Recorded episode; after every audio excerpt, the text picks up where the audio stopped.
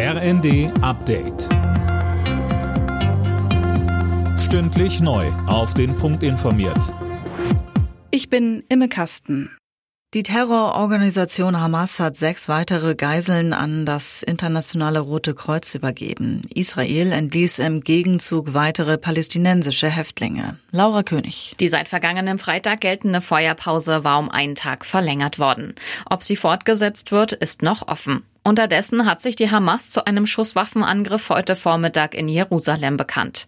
Die Terroristen rufen außerdem zu einer Eskalation auf. Bei dem Angriff waren mindestens drei Menschen getötet worden. Die beiden Angreifer wurden von Sicherheitskräften erschossen.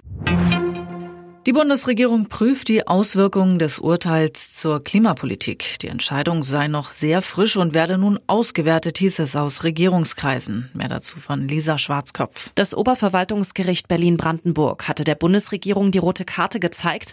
Deren Klimaschutzpolitik ist demnach in Teilen rechtswidrig. Geklagt hatten Bund und Umwelthilfe. Sie sprechen von einer schallenden Ohrfeige. Es brauche nun ein Klimaschutzupdate. Das Gericht verpflichtete die Bundesregierung dazu, Sofortprogramme für die Bereiche Bereiche Gebäude und Verkehr auf den Weg zu bringen, um da die Emissionen runterzuschrauben. Das Urteil ist aber noch nicht rechtskräftig. Zum Auftakt der Weltklimakonferenz in Dubai gibt es bereits erste Erfolge. Deutschland und die Vereinigten Arabischen Emirate haben 200 Millionen US-Dollar für Klimaschäden in ärmeren Ländern zugesagt. Das Geld kommt in einen speziell dafür eingerichteten Fonds.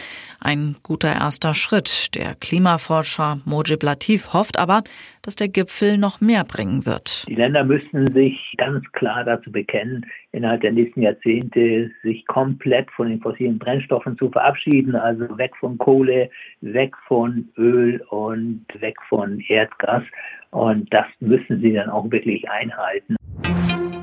In der Fußball-Europa League hat es der SC Freiburg in die K.O.-Phase geschafft. Die Freiburger setzten sich mit 5 zu 0 gegen Olympiakos Piraeus durch. Bayer Leverkusen gewann 2 zu 0 bei BK Hecken. Qualifikation fürs Achtelfinale. Und in der Conference League hat Frankfurt gegen Saloniki mit 1 zu 2 verloren. Alle Nachrichten auf rnd.de